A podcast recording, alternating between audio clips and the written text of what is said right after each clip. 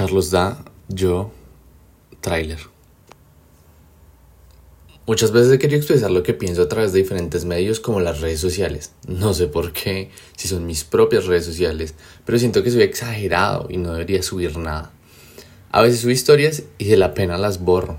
Capaz no soy el único que piensa eso, no de mí, sino de sí mismos.